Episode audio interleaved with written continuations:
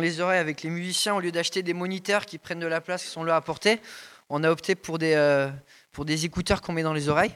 Donc c'est la première fois ce soir, on essaie de s'y habituer. Mais euh, c'est pas parce qu'on veut pas vous entendre chanter, hein, je vous rassure.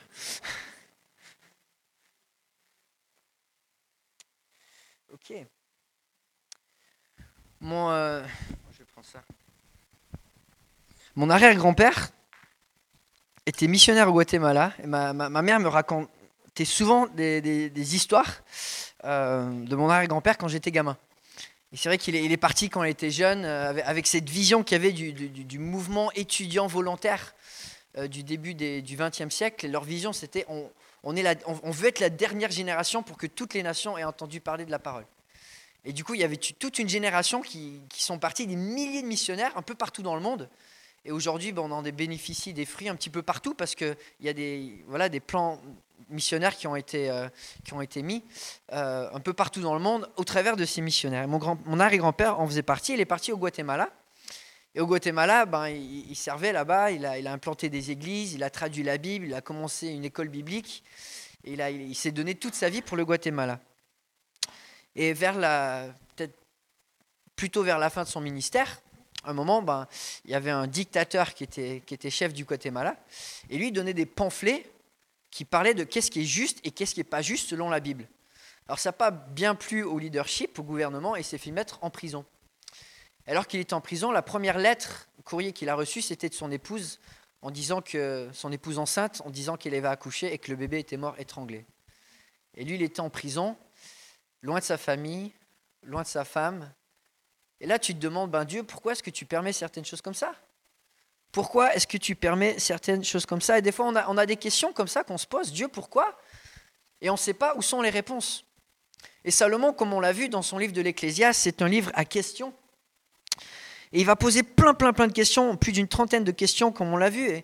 Quel est l'avantage de, nos efforts? Quel est l'avantage de la sagesse? Quel est l'avantage du plaisir? Quel est l'avantage de l'indépendance?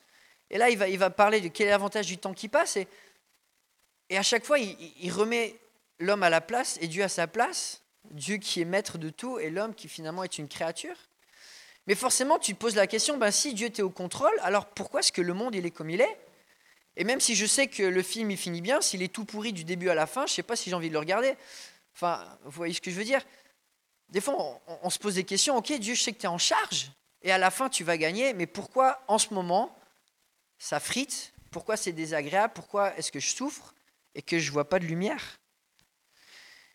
C'est une question légitime qu'on se pose une fois qu'on a établi qu'il y a un temps pour tout et que Dieu est au contrôle et que nous, on ne l'est pas. Ça continue dans, dans, la pensée que Salomon est en train de développer. Si Dieu est au contrôle et nous, on ne l'est pas, alors pourquoi est-ce qu'il y a autant d'injustice dans le monde?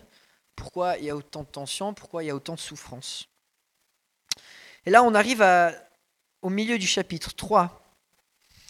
Et Salomon, une fois de plus, il va nous remettre à notre place à sa manière à lui, à la manière que seul Salomon arrive à le faire avec autant de tact et pourtant avec autant d'intensité. Et Salomon, il a un désir, c'est qu'on donne à Dieu la place, la place qu'il mérite, le Dieu qui est en charge de chaque seconde, qui est en charge de toutes les circonstances, qui est en charge d'absolument tout, et pour qui ça vaut la peine de vivre, même quand on mange, qu'on boit, qu'on fait les petites choses banales de la vie, ça vaut la peine de donner la place de roi à Dieu parce que parce qu'il lui est maître. Et face aux circonstances qui nous dépassent, face à un Dieu qui nous dépasse, Salomon va nous apprendre une fois de plus la leçon de l'humilité, en nous rappelant que de toute façon, Dieu sera toujours plus grand que ce qu'on peut imaginer. Et sans lui, on sera toujours plus insignificatif, insignifiant que ce qu'on peut imaginer. Sans Dieu, on n'est rien, absolument. Et Salomon, il veut que tu le sentes en toi. À quel point sans Dieu, tu es rien. Et à quel point Dieu, il est grand. Donc je vous invite à, lire avec moi en Ecclésias, donc chapitre 3, on continue, à partir du verset 16. Nous lisons la parole de Dieu. Salomon écrit, J'ai encore vu sous le soleil qu'à l'endroit désigné pour le jugement se trouvait la méchanceté, et qu'à l'endroit désigné pour la justice régnait la méchanceté. Je me suis dit dans mon cœur, le juste et le méchant, c'est Dieu qui les jugera, car il y a un temps pour toute activité et pour tout ce qui se fait. Je me suis dit dans mon cœur à propos des humains que Dieu les met à l'épreuve pour qu'ils voient par eux-mêmes qu'ils ne sont que des bêtes. En effet, le sort de l'homme et celui de la bête sont identiques, ils meurent tous les deux, et ils ont tous un même souffle, et la supériorité de l'homme sur la bête est nulle, puisque tout n'est que fumée. Tout va au même endroit, tout a été fait à partir de la poussière, et tout retourne à la poussière. Qui sait si le, souffle des humains monte vers les hauteurs, et si le souffle de la bête descend dans la terre? J'ai vu qu'il n'y a rien de mieux pour l'homme que de se réjouir de ce qu'il fait. Voilà quelle est sa part. En effet, qui le ramènera pour voir, pour qu'il voie ce qui sera après lui? Dans ce passage, nous allons regarder à trois réalités que Salomon nous présente pour nous encourager à rester humbles. Trois réalités qui nous encouragent à rester humbles. On va, prier ensemble avant de, voilà, se plonger dans ce passage. Mais Père Céleste, je te remercie parce que ta, parole, elle est, elle est parfaite. Ta parole, elle est utile. Ta parole, elle nous provoque. Ta parole, elle nous remet à notre place. Et pourtant, ta parole aussi, elle, nous guérit, elle nous donne de l'espérance, elle nous fait rêver. Encore une fois, on voit des paroles qui sont un peu dures de Salomon. Et euh, de nous de comprendre ce message, de, de comprendre à quel point c'est bien d'être une créature quand on est dans les mains du Créateur. En ton nom, on prie. Amen trois réalités qui nous rappellent l'humilité. Le premier que va nous donner Salomon, c'est la réalité du jugement, du jugement divin. La réalité que ce n'est pas notre rôle de pouvoir juger, de pouvoir accomplir la justice. On n'a pas la capacité, malheureusement, sur Terre, enfin, selon la sagesse de Dieu, on n'a pas la capacité pour réparer toutes les injustices. Il va dire, verset 16, J'ai encore vu sous le soleil qu'à l'endroit désigné pour le jugement se trouvait la méchanceté mais qu'à l'endroit désigné pour la justice régnait la méchanceté. Je me suis dit dans mon cœur, le juste et le méchant, c'est Dieu qui, les jugera, car il y a un temps pour toute activité et pour tout ce qui se fait. Je me suis dit dans mon cœur à propos des humains que Dieu les met à l'épreuve pour qu'ils voient par eux-mêmes qu'ils ne sont que des bêtes. La réalité de notre monde, c'est que souvent là où on s'attend de voir la justice, là où il y a l'autorité, où il y a la puissance, où il y a le pouvoir, où il y a la connaissance, et on s'attend que la justice apparaisse, ben, c'est souvent le contraire, c'est l'injustice. Et on regarde à, l'histoire de la France, hein, quand, on regarde à, la réforme, quand, Luther a, mis ses thèses en disant on veut revenir à la parole, en, en 1517 il a cloué ses thèses, en 1523 il y avait déjà un luthérien qui était brûlé à Paris la, France, on a connu des injustices. Et quand, il y, a, 400 ans, il y avait plus de protestants en France qu'aujourd'hui. Il y avait plus d'hugonots que, d'aujourd'hui. Mais sous le, roi Louis XIV, il y a eu tellement de persécutions que Louis XIV lui-même, à la fin de sa vie, a, ratifié l'édit de Nantes qui donnait la liberté de, religion en disant Mais il n'y a plus que 1000 protestants en France, on n'en a plus besoin. Parce qu'il y a presque un million de protestants qui ont été exilés, qui ont été tués, qui ont été envoyés aux galères, qui ont été envoyés dans les donjons. Et, quand on lit l'histoire de la France, toutes ces injustices, là, on pensait que la, justice allait venir de, l'Église, du gouvernement, des autorités. Bah, ça a été l'injustice. Et bien sûr, ce n'est pas que l'histoire des Huguenots, ce n'est pas que l'histoire de la France, c'est l'histoire du monde dans lequel on vit, dans lequel 40 millions de bébés sont, tués chaque année, parce que les parents préfèrent être au contraire de leur vie. L'injustice, c'est ce, qui, ce qui définit l'histoire. Quand on regarde à l'histoire de l'humanité, bah, c'est l'histoire de guerre. C'est comme ça qu'on connaît nos dates. On connaît nos dates à cause des injustices, à cause des, guerres, à cause des tensions, à cause de la souffrance. Et là où on s'attend qu'il y ait la justice, il y a l'injustice. J'ai un ami à Los Angeles qui était cuistot. Et une fois qu'on préparait euh, un repas pour l'église, je lui demande Mais toi, tu dois faire des soirées, tu dois voir des choses un peu fous quelle est la pire soirée ou le pire événement que tu as fait en tant que cuistot? Et sa réponse m'a complètement blasé. Il m'a dit c'est quand j'ai cuisiné pour les flics. Je fais ah bon? Ouais, il y avait des drogues, il y avait des flingues, ça tirait et je savais plus où me mettre. Elle a dit ah ouais, quand même. J'ai des amis dont le neveu et la nièce euh, ont adopté des enfants. Ils étaient dans un pays du Moyen-Orient et une des filles qu'ils avaient adoptées est morte. tout de suite, ils ont été arrêtés et mis en prison pour abus alors qu'ils n'avaient avaient rien fait. Ils sont restés en prison pendant un an. Et pour pas perdre la face, alors qu'ils avaient complètement tort, le gouvernement a dû les condamner. Mais après les avoir condamnés, il les a quand même libérés. Mais pendant un an, ils étaient en prison, simplement parce que le gouvernement ne voulait pas, avoir honte. J'ai notre ami qui était professeur aux États-Unis. Et un jour, il y a, un étudiant qui, a dit ce professeur m'a touché. C'était un mensonge mais il est sorti de prison que 69 jours plus tard. Là où on s'attend qu'il y ait de la justice, il y a, de l'injustice. bon, il y a des injustices dans, le gouvernement, mais aussi dans l'autorité parentale. Là, on s'attend qu'il y, ait un équilibre, qu'il y ait des parents qui, utilisent bien leur autorité euh, pour, faire du bien à leur famille. On, voit des parents qui abusent de ça, qui prennent pas soin de leurs enfants. On voit aussi ça malheureusement dans les églises, où il y a des gens qui deviennent responsables et qui abusent de leur autorité des anciens, des pasteurs, des leaders. On est dans un monde où malheureusement, là où on s'attend qu'il y ait la justice, encore et encore et encore, on voit de l'injustice. Et comment Salomon juge tout ça? Il va dire verset 17, il y a des injustices, là on s'attend qu'il y, ait de la justice, c'est pas normal. Et je me suis dit dans mon cœur, le juste et le méchant, c'est Dieu qui les jugera. Car il y a un temps pour toute activité, pour tout ce qui se fait. Je me suis dit dans mon cœur à propos des humains que Dieu les met à l'épreuve pour qu'ils voient par eux-mêmes qu'ils ne sont que des bêtes. Salomon vient juste d'enseigner au début du chapitre, il y a un temps pour tout, et il va dire, il y a même un temps pour les injustices. Dans le plan de Dieu, Dieu a permis qu'il y ait un temps pour ces choses, pour qu'on puisse voir par nous-mêmes quelle est vraiment notre position dans l'univers, quelle est vraiment notre place dans cet univers par rapport à Dieu. Et c'est frappant, cette conclusion de Salomon, il va dire que Dieu il met à l'épreuve pour qu'on voit par nous-mêmes. Quand on regarde le livre de l'Ecclésiaste, on voit que c'est vraiment une recherche pour voir, pour comprendre, pour sonder. il va utiliser ces, verbes encore et encore. J'ai recherché, j'ai regardé, j'ai observé. Et là, il va dire, mais là, j'ai vu. C'est pas juste de la recherche, c'est évident pour tout le monde. Dieu, il a mis une chose qui est évidente pour tout être humain. C'est que nous sommes des créatures comme les animaux. Et que finalement, par rapport à, à la grandeur de Dieu, au plan de Dieu. sans Dieu, on n'est rien. Sans Dieu, on n'est rien. Lorsqu'il parle du, but de ce livre, il va dire, chapitre 1, verset 12 à 14, Moi, l'Ecclésiaste, j'ai été roi à Jérusalem, j'ai appliqué mon cœur à rechercher, à explorer par la sagesse tout ce qui se fait sous le soleil. C'est une occupation pénible que Dieu réserve aux humains. J'ai vu tout ce qui se fait sous le soleil, j'ai constaté que tout n'est que fumée et revient à poursuivre le vent.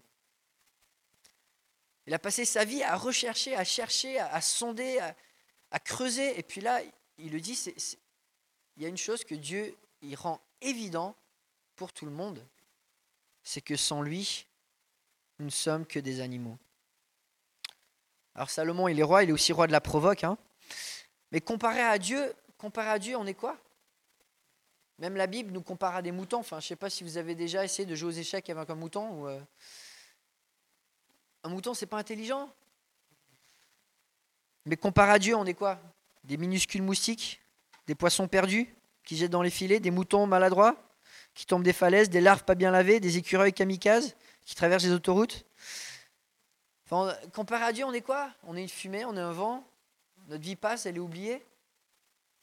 On ne fait pas le poids?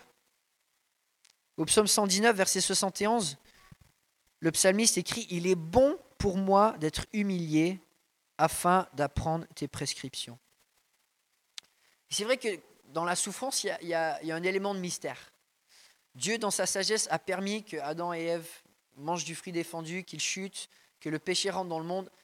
Dans la sagesse de Dieu, on sait qu'il gagne à la fin, que ça va avoir un paradis qui sera parfait. On sait qu'il gagne, on sait qu'il a permis. Mais l'existence du mal, il y a quand même un élément de mystère qui reste. Et on ne peut pas toujours expliquer pourquoi voilà, à un certain moment, on souffre, pourquoi il y a cette épreuve. On n'explique pas le mal tout le temps. Mais là, Salomon, il va dire, il y, a, une chose qu'on peut toujours apprendre dans l'injustice. Il y a une leçon qu'on peut toujours apprendre dans la souffrance. C'est l'humilité. Et c'est ce que le psalmiste va dire. Il est bon pour moi d'être humilié pour, pour que j'apprenne à tes prescriptions, à t'obéir, à te remettre à ta place et de comprendre quelle est ma place. La personne humble dans, l'Ecclésiaste, ce n'est pas une personne qui, qui est fataliste. Seulement, on va dire la personne qui est humble, qui retrouve sa place, c'est une personne qui va vraiment trouver sa joie. Qui va trouver sa joie malgré les circonstances, parce qu'elle va avoir les yeux fixés sur Dieu. C'est une personne qui va avoir la joie, qui va avoir la foi, qui va continuer d'espérer, peu importe les circonstances, parce que ça ne se limite pas à ce qu'on voit, mais ça va au-delà à ce qu'on espère. La personne humble, pour Salomon, c'est la personne qui, va s'épanouir, qui va trouver son identité, celle que Dieu a donnée en tant que créature, pas celle qu'on essaie d'octroyer par notre force. On voulait prendre la place de Dieu et en, arrêtant d'être indépendant. Et comme on en a parlé la dernière fois, voilà, verset, euh, verset 14, Dieu fait toutes choses, tout ce que Dieu fait dure à toujours. Le contraste, il est tellement frappant. Ce que Dieu fait, c'est pas comme les animaux, c'est pas comme les créations, les, créatures, la création. Ce que Dieu fait, lui, ça, endure toujours, ça gagne toujours, ça, a toujours un sens. Et parce que les choses que Dieu fait endurent toujours, alors on peut lui faire confiance. On peut lui faire confiance pour le jugement des injustices. Il y a un temps pour ces choses, on ne les comprend pas, pas, mais on les comprend toutes pas, mais ça nous remet à notre place. Et la réalité, c'est que c'est Dieu qui va juger, c'est pas nous. On aimerait bien dire, bah, voilà, on va régler le problème des gilets jaunes, on va régler le problème des gouvernements, on va, régler le problème de toutes les tensions, on va, on va permettre que chacun ait assez pour vivre. Mais il y aura toujours des injustices. Et ça, on ne peut pas toutes les régler. Et Dieu, Dieu fait qu'il y a un temps pour chaque chose et il y a un temps pour les injustices pour qu'on se rappelle qu'on a besoin d'être humble. Le jugement final, c'est Dieu qui va le faire. Et puis Salomon continue avec la deuxième réalité qui remet à notre place, c'est la, réalité de notre faiblesse. À quel point on est faible, on est fait de la même poussière que les animaux. En effet, le sort de l'homme, verset 19, et celui de la bête sont identiques. Ils meurent tous les deux, ils ont tous un même souffle, et la supériorité de l'homme sur la bête est nulle, puisque tout n'est que fumée. Tout va au même endroit, tout a été fait à partir de la poussière, et tout retourne à la poussière.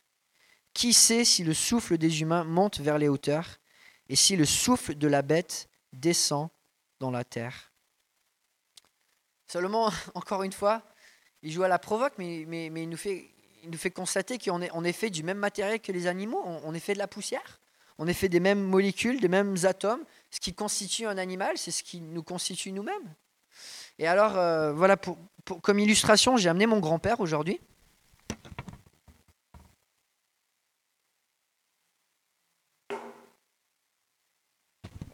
Ça, paraît un peu morbide, hein.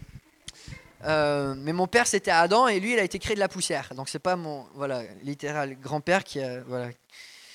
Euh, mais la Bible nous dit que à partir de la poussière, Dieu Dieu Dieu, a créé l'homme.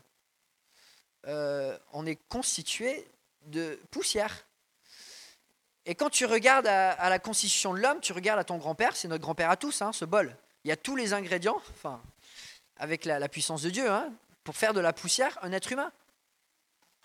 Il n'y a, pas vraiment de quoi s'enorgueillir quand on regarde notre grand-père. Mais notre arrière-grand-père, c'était qui? Cette poussière, elle vient d'où?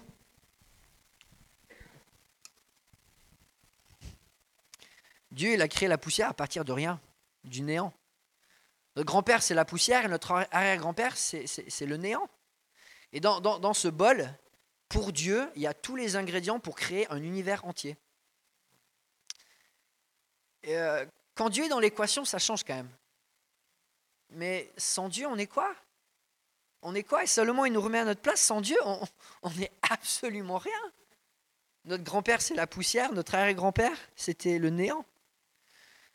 Et Salomon, qui, était aussi scientifique, qui aimait bien étudier, ben, il, a, bien constaté que les animaux comme nous, on est fait avec des cellules, on est fait avec, des organes, on est fait avec, euh, bon, ils connaissaient peut-être pas encore l'ADN, mais on est, on, est, fait avec un code qui est, qui similaire.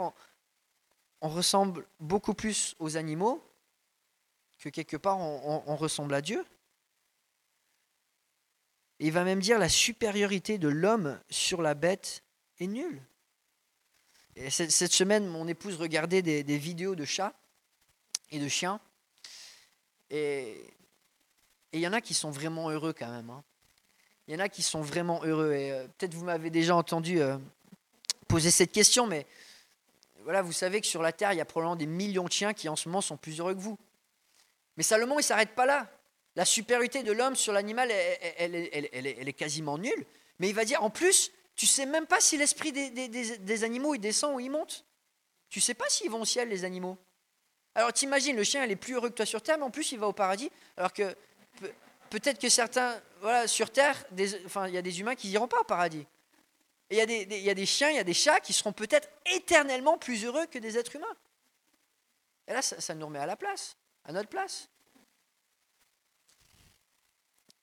si vous oubliez ça, ben allez sur YouTube, regardez chats heureux qui se dandinent auprès d'un feu de cheminée. Et, là, tu dis, mais voilà, nous, on a, tous les soucis, on a toutes les tensions, on a tous nos problèmes. Et, euh, puis on s'amuse à se comparer les uns aux autres. On s'amuse à, s'enorgueillir. On s'amuse à, s'élever, à avoir une haute opinion de nous-mêmes. On s'amuse à, se rebeller contre Dieu en pensant qu'on a meilleure, meilleure chose à faire que de l'écouter. Et là, Salomon nous montre à quel point l'orgueil, c'est vide. À quel point c'est peine perdue. On, est fait de poussière et tout ce qu'on a, c'est sans Dieu, c'est de la poussière et tout retournera à la poussière. Si on n'est pas dans les mains de Dieu, on n'a absolument rien à gagner. Mais si Dieu peut faire un être humain de la poussière, et qu'il peut faire un univers à partir du néant, combien plus est-ce qu'il peut faire avec nos vies quand on lui fait confiance et quand on dépend de lui? Notre corps, il est tellement faible. Vous savez que notre corps commence à se décomposer dès qu'on a 18 ans. À partir de 18 ans, on perd entre 10 000 et 50 000 neurones par jour. Et plus on vieillit, plus ça s'accélère. À partir de 40 ans, je c'est au moins 40 000 neurones par jour. Je ne vous fais pas peur, mais on ne devient pas plus intelligent avec le temps. On, on perd la tête, littéralement. Notre corps se décompose. On a tellement, tellement, tellement besoin d'un sauveur. En anglais, quand un bébé naît, on, dit qu'il est délivré. Et euh, littéralement, moi, quand je suis né, j'ai été délivré parce que c'était à 6h30 pile, l'heure où les, les, infirmières de la nuit rentraient, celles du matin arrivaient. Et quand ma mère a accouché, il n'y avait personne. Elle a crié, et moi, comme je suis tout menu, je suis sorti comme du savon. Et littéralement, j'allais tomber du lit, et une infirmière est rentrée dans la pièce, elle m'a attrapé. Donc je lui dis que j'ai fait mon premier saut à la corde quand j'avais euh, voilà, 5 euh, secondes. Mais on a besoin d'être délivré en, permanence dans notre vie. Combien de fois est-ce que j'ai mis le feu à ma cuisine ou à mon jardin? Enfin, une fois chacun en moins.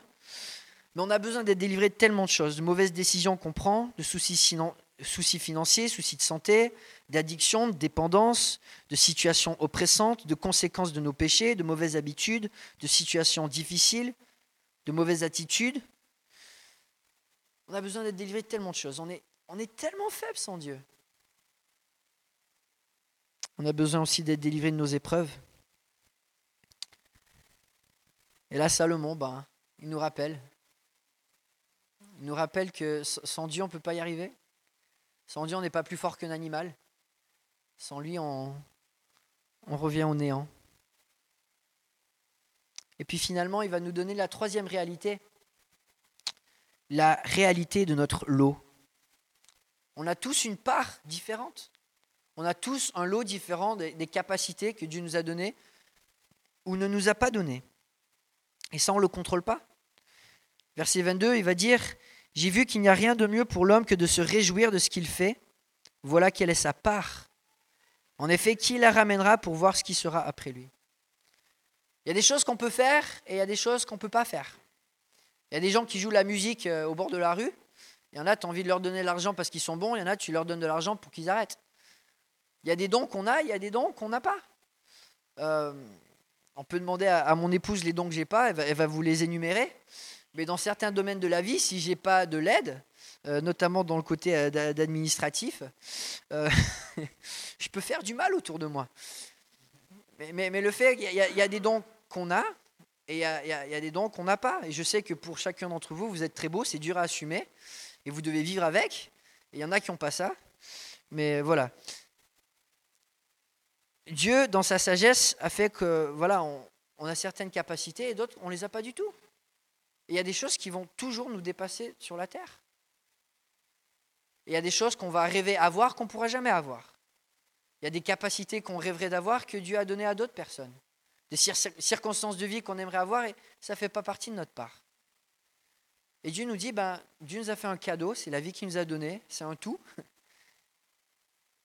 Et on n'est pas au contrôle de ça. On n'est pas au contrôle des parents qu'on a eus, on n'est pas au contrôle de ce que nos enfants après nous vont faire, de ce qu'ils vont hériter ou des conseils qu'on va leur donner. Et aussi, ils vont recevoir leur part et ils vont en faire euh, ce qu'ils vont en faire. Mais ce que j'aime avec Salomon, c'est que, une fois de plus, il nous rappelle j'ai vu qu'il n'y a rien de mieux pour l'homme de faire quoi? De se réjouir. La personne humble, la personne qui accepte que la vie qu'il a, c'est un don de Dieu, qu'il ne la mérite pas, on, est poussière, on mérite absolument rien. Chaque chose qu'on a, chaque respiration qu'on a, chaque euro, qu'on a, chaque moment qu'on a sur Terre, c'est un don de Dieu. Et notre part, ben, c'est l'accumulation de tous les cadeaux que Dieu nous fait. Et Salomon, il va, il va, nous dire, la, la marque d'une personne humble, c'est sa capacité à se réjouir. Et ça, on ne peut pas le faire quand on n'accepte pas notre place, quand on lutte contre la part que Dieu nous donne. Une des choses que j'admire beaucoup avec mon épouse, et je voulais probablement partager plein de fois, mais quand, je l'ai rencontrée pour la première fois, elle était en chaise roulante avec sa maladie auto-immune et pendant deux ans, elle ne pouvait, pas, marcher. Et pourtant, elle était à l'église chantant tout son cœur. Et je me dis, quand on accepte ce que Dieu nous donne, et qu'on accepte de se réjouir, même si ce n'est pas ce qu'on voulait, même si ce n'est pas ce qu'on planifiait, c'est tellement libérateur. Et quand on accepte notre place, ben Dieu nous permet d'avoir une joie qui dépasse toutes les circonstances. De toute façon, voilà, on peut s'amuser à se comparer, mais euh, s'il y a plus de 7 milliards, voilà, 7 milliards de personnes sur Terre, il y en a combien sur 7 milliards vous pensez qui sont plus intelligents que vous?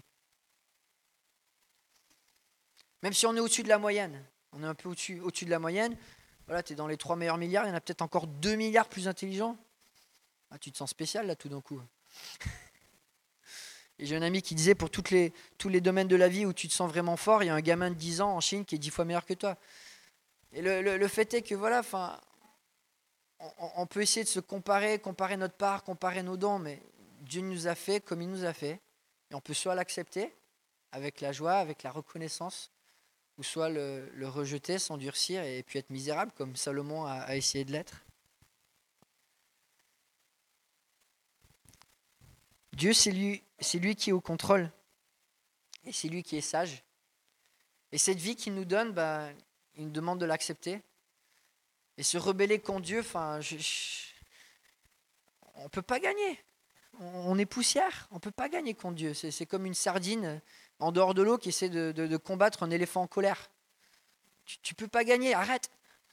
Tu, laisses Dieu être Dieu, accepte d'être une créature, dépend de Dieu, accepte la vie qu'il te donne et fais-en un maximum en dépendant de lui. Je parlais de, mon arrière-grand-père qui a été euh, en prison et la fin de l'histoire, alors qu'il était amené en prison, à son geôlier, il s'est dit, ben moi, je ne sais pas ce qui va m'arriver, mais je sais en qui j'ai cru. Il se tourne vers son geôlier et lui dit, ben écoute, toi, je ne sais pas où tu vas. Et il lui passe la Bible. Et 17 ans plus tard, mon arrière-grand-père va prêcher dans une ville. Et après avoir prêché dans la ville, il rentre vers son hôtel. Et il voit une église qu'il n'avait jamais vue avant. Il rentre dedans, il y a 250 personnes, il y a un culte qui, se passe. Et puis alors que le culte a, lieu, le prédicateur s'arrête et il dit, j'avais plein de choses à dire, mais aujourd'hui, j'ai envie qu'on écoute quelqu'un d'autre. Parce qu'il y a 17 ans, Paul, qui vient de rentrer, m'a donné une Bible, et ça a été le commencement de ma vie chrétienne. Et euh, on ne voit pas ce que Dieu fait avec les circonstances de la vie, avec les épreuves, avec la souffrance, mais on peut lui faire confiance. Amen. Prions ensemble.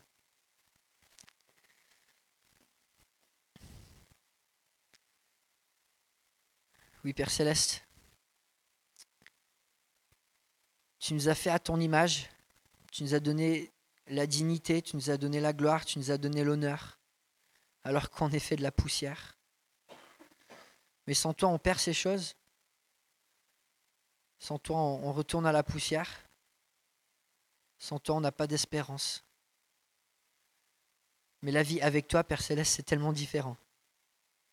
Toi qui fais de la poussière euh, une vie extraordinaire.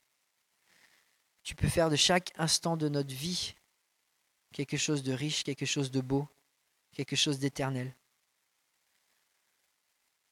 De nous, Père Céleste, de grandir en humilité, de te laisser être le roi, de te laisser diriger nos vies, de te laisser être au contrôle, d'accepter d'être humble, de grandir en humilité, d'accepter qu'on ne contrôle pas tout, de nous de, dépendre de toi et de trouver notre joie en toi. Amen. Donc, euh, lorsque nous partageons le Saint-Saint, c'est le dimanche, nous prenons euh, le temps pour nous rappeler tout ce que Dieu a fait au travers de son Fils Jésus. Il n'y a rien de magique dans le Saint-Saint, dans le pain euh, ordinaire, mais il s'agit de la meilleure illustration de comment Dieu a réconcilié tous les péchés du monde par son Fils Jésus. En Luc 22, 14 jusqu'à 23, nous lisons que la nuit où Jésus était trahi par Judas, il a avec ses disciples et il a dit, pris le pain et après avoir remercié Dieu, il a rempli et la leur donne en disant, ceci est mon corps qui est donné pour vous. Faites ceci et en souvenir de moi. Puis il a pris de vin et en disant, cette coupe est la nouvelle alliance en mon sang qui est versé Jésus est mort pour que nous puissions découvrir la vraie joie, le réel bonheur d'une relation éternelle avec lui. Prenons un moment avec Dieu pendant lequel nous pouvons confesser nos péchés, les fois où nous avons failli, mais où nous pouvons également le remercier pour la grâce que nous a fait, que nous a fait pour nous euh, par Jésus. Si vous n'êtes pas croyant ou que vous n'avez pas encore fait de profession de foi, vous pouvez rester assis et prendre ce moment pour réfléchir à ce que vous empêche de faire confiance en Jésus. Si vous souhaitez en savoir plus sur Jésus, n'hésitez pas à venir me voir ou l'un de, vous, de nous après la célébration. Euh, nous prenons le Saint-Saint à l'extérieur de la salle, par la porte là, et vous pouvez vous lever pour y participer pendant notre euh, prochain chant.